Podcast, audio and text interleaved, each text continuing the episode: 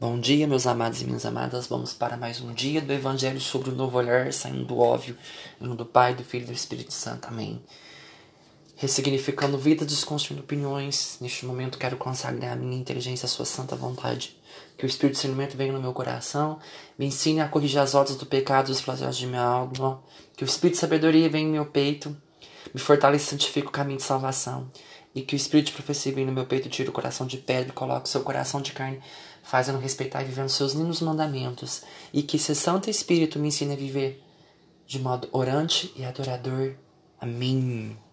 Bem, hoje nós vamos falar mais um pouquinho de Filipenses, mas uma passagem bem curtinha, bem poderosa. Tá em Filipenses. Portanto, meus muito amados e saudosos irmãos, alegria e coroa minha Continuai assim, firmes do Senhor, caríssimos. Palavras do Senhor, graças a Deus. Nessa passagem, Paulo está agradecendo pelas pessoas que permanecem firmes diante de Cristo. Mas só quando ele pergunta assim, ó, permanecermos, né? É muito difícil. Lá em João fala: se permanecerdes em mim, eu permanecerei com vocês. Então, se nós permanecermos com Deus, não é só estar indo na missa, ou comungando. Permanecer é viver os seus mandamentos. Permanecer é viver essa prática. Aí eu acabei de ler uma coisa que é verdade. Se as, seremos felizes sobre a condição de a praticardes, ou seja, eu só posso ser feliz em Deus, não só pelo conhecimento que me aproxima, pelas palavras que eu coloco para as pessoas ou direciono a elas, não. Serei felizes se a praticarmos. Essa é a condição. Jesus te dá essa condição de você praticar. E por que, que você não pratica? Por que, que você não quer viver? É onde nós não permanecemos firmes no Senhor.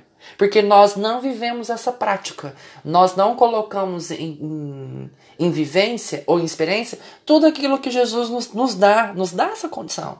Ele nos dá a condição de fé, de amar, de superar.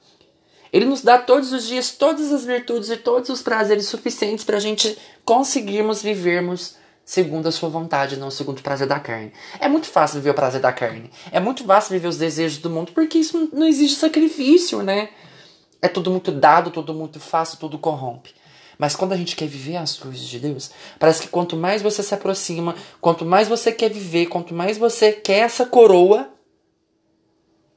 mais coisas acontecem.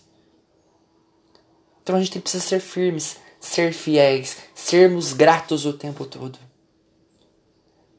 Ele salda essas pessoas. Aí eu pergunto: qual coroa é essa que Jesus quer nos dar? Só a coroa da vida? Não.